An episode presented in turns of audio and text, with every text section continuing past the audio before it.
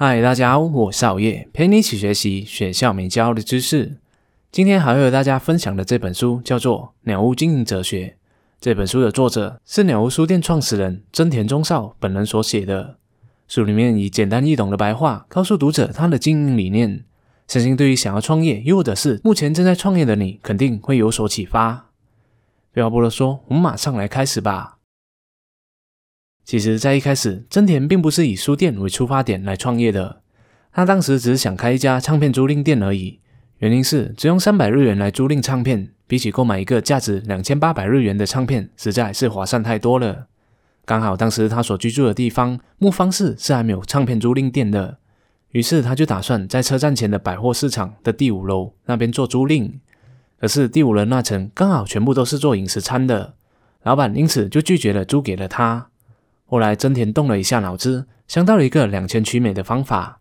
他向老板提出：“那我不如开一个卖咖喱的餐饮店吧，顺便再做出租 CD 的生意，你觉得怎么样呢？”老板觉得反正只要是餐饮店就没有问题了，所以就答应了他。就这样，一家唱片租赁搭配咖喱咖啡的店 Loaf 就诞生了。真田并没有任何餐饮的相关经验，于是就找来母亲和姐姐来帮忙打理厨房。而在唱片租赁的业务方面，他则是找来了前同事来帮助他。开业当天的生意非常的火爆，大批的顾客涌入前来观光。结果那一座大楼里的电梯甚至因为负荷不了那么多的人而烧坏了。但即便是这样，顾客还是愿意从底楼爬到了第五楼来向他租赁 CD。他形容到那天就好像是车站的高峰期一样拥挤，所以为了安全起见，所以在当天他们就实施了限流措施。而出乎意料的开门红，并没有让真田沉浸在喜悦之中，他反而开始担心起来。你们知道为什么吗？想想看，开一家出租唱片的小店，其实并没有任何竞争优势。只要别人随随便便在附近开一家规模更大、唱片货量更多、租金更加便宜的店铺的话，那么客人怎么还会特地爬到五层楼来去观光真田的小店呢？由此可见，真田对于商业的危机意识是非常敏感的。他首先看到了这一个潜在的危机，于是他决定先下手为强。就算租金再贵，他也要把车站另一侧的大楼的一楼店铺给租下来。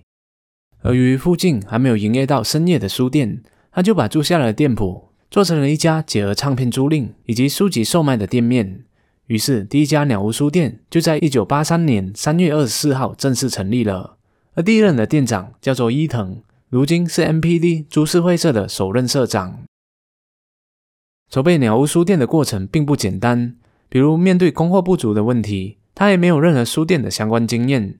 临时工也是从 Loft 里面的员工找来帮忙的，他们一直忙活到开业当天的凌晨两点，才完成了开业准备。真田当时回到家洗个澡，也没有睡觉，五点就回到了店面里面，准备迎接早上七点钟的开门营业。当时真田回忆起当天的印象特别的深刻。那就是在上学途中的中学生，在走进书店里面一看的时候，就忍不住的发出“哇”一声的感觉。那瞬间，他就能够感受到这家书店的生意肯定是会赚钱的。果不其然，他和伊藤两人从早上七点开店，开到了晚上十一点打烊，就站在收银台前不停的收钱。而为了把昂贵的租金给赚回来，他们的营业时间是效仿 Seven Eleven 的，也就是七点开到十一点。在鸟屋书店第一天结算的营业额，更是让他们两个人大吃一惊。由于这是他和伊藤两个人第一次做关店和收银结算的工作，所以完成结算时已经到了第二天早上了。虽然如此，真田觉得那一天他是过得非常的轻松的。那么有了第一家的书店成功之后，真田就想着要开第二家了。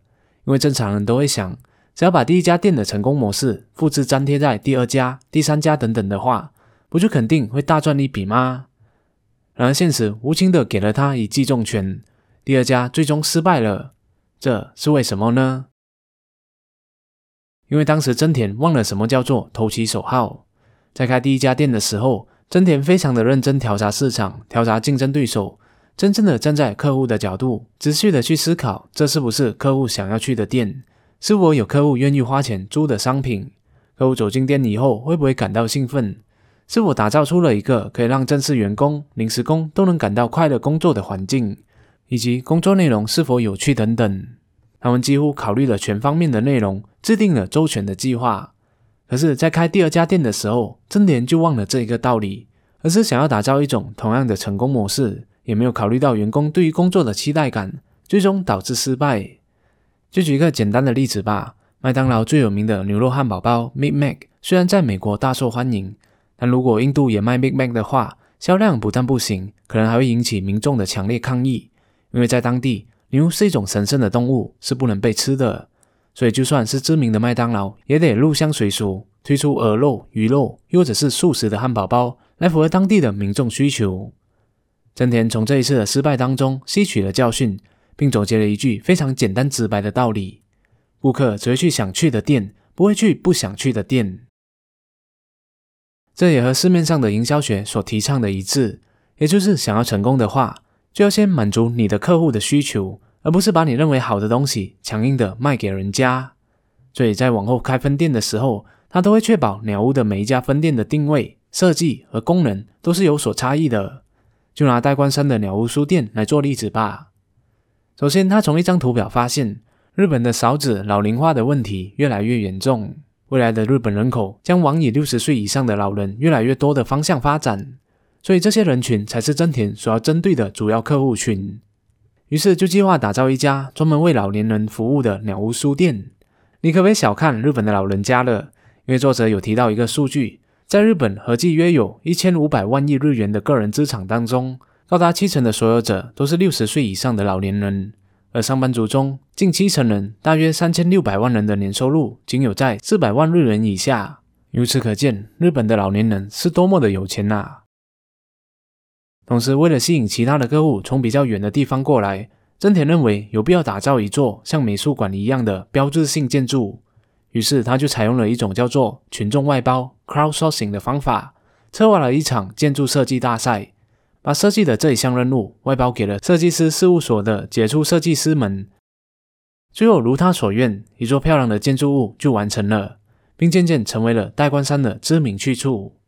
代官山的鸟屋书店主要是由三座大楼连贯而成，墙面是以独特的白色立体编织为外观，周围栽种了绿郁盎然的树木，让客户仿佛处身在森林里的书香世界一般。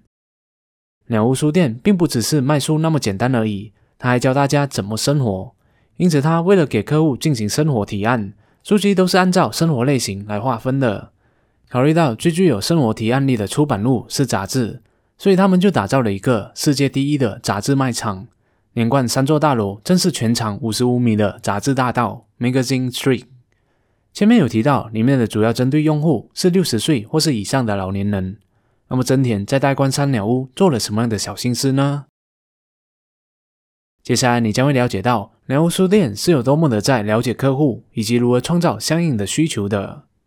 这里就要请你设想自己是一位六十多岁的日本老年人，平日早上六点就起床了，孩子们都已经结婚成家了，在家里也没有什么事情可做，那不如牵着小狗狗去鸟屋书店里面去逛一逛。反正早上七点，鸟屋书店就开门营业了，顺便在那里面的咖啡店悠哉的享受一杯美味的咖啡也不错。到那里，先把小狗安置在宠物专区，然后你就可以放心的走进书店里面了。鸟屋提供了丰富的外文书以及二手书品种，来迎合老年客户的需求，让你可以沉溺在挖宝的乐趣里面。考虑到老年最注重的是养生和健康，于是老屋书店打造了日本最全的烹饪书籍卖场。那么要怎么吃才健康，你就会一清二楚了。如果你在乎的是面对死亡的课题，就可以去宗教、哲学。以及讲述活法类型的书籍专区，获取你想要的答案。那么，如果你想要在余生过得快乐充实呢？也就可以到旅游专区去看看书吧。要是突然有个出国旅行的想法，怎么办呢？没有问题，鸟屋连旅行社都帮你准备好了。想要咨询或者是登记去旅行，完全可以一手包办。如果家里的旅行箱坏了，也可以在这里买到一个。由此可见，鸟屋书店的布局。对于老年人是非常友善的。此外，他们的用心还考虑到了一些腿脚不便的老年人，于是就打造了助力自行车的专卖店 Model Velo，以方便他们轻松出行。为了让老年女性活得更加的美丽，在店里面他们也开了美容院。而为了方便有钱的老年顾客给孙儿买礼物，他们引进了国外环保的玩具专卖店。为了方便喜欢摄影的老年人。相机专卖店也可以在鸟屋里面找得到，不仅如此，考虑到了随着年龄的增长，无法开车而乘坐出租车的老年顾客会越来越多。他们专门设置了出租车专区，方便他们来时下车，去时乘车。而为了便于喝酒的顾客了解出租车是否已经在乘车专区等候，鸟屋还专门在咖啡厅里面设置了通知系统。结果，那些帅气时髦的老年人把这里当成了自己的店铺来使用。那到底真田是如何做到如此了解客户的需求的呢？答案很简单，他的方法就是在当地坐一整天，观察在不同时间段会出现的路人特征，比如有些是带着宠物的，有些是推着婴儿车的母亲比较频繁的来光顾，又或者有些喜欢手里拿着一杯咖啡的等等。接着，真田在观察他们会遇到什么样的问题，比如带宠物的主人会想要找一个地方暂时安置宠物，好让自己可以和其他人聊聊天，做自己想做的事情。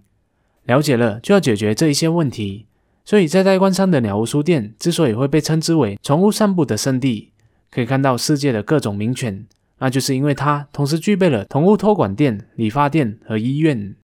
真田对于用户需求做到严格精密的把控。以至于当其他书店老板还在抱怨实体书店已经要没落的时候，鸟屋书店始终屹立不倒。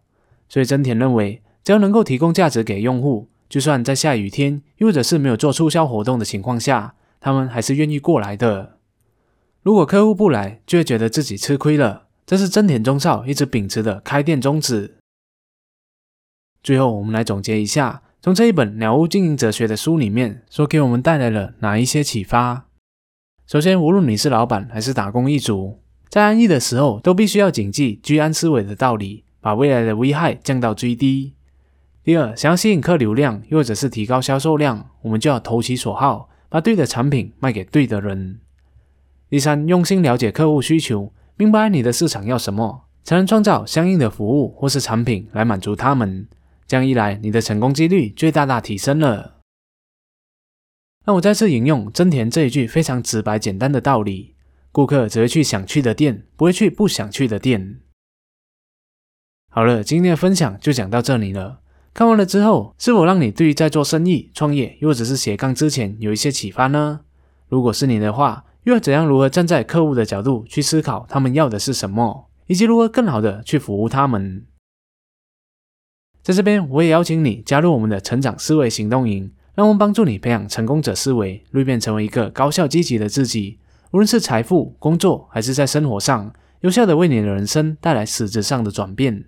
赶快就点击下方链接加入吧！我们在课堂里面见。谢谢大家的观赏，希望今天的影片对你有所启发。如果你喜欢好业的影片的话，就请你订阅好业的频道、点赞和分享，启发更多的人。